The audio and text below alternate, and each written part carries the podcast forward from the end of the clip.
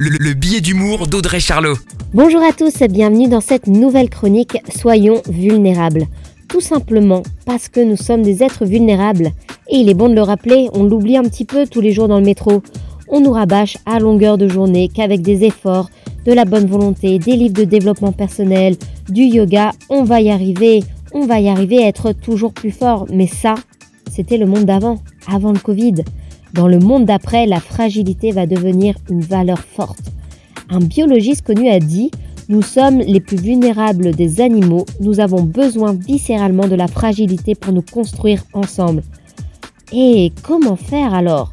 On quitte notre armure, nos masques sociaux qui nous protègent, on accepte les failles et les peurs. La fragilité, eh ben, ça crée du lien. Nous avons besoin des autres. Soyons vrais, soyons authentiques. Très belle semaine à tous. La, chronique de Charlot, à retrouver en podcast sur itswanradio.com.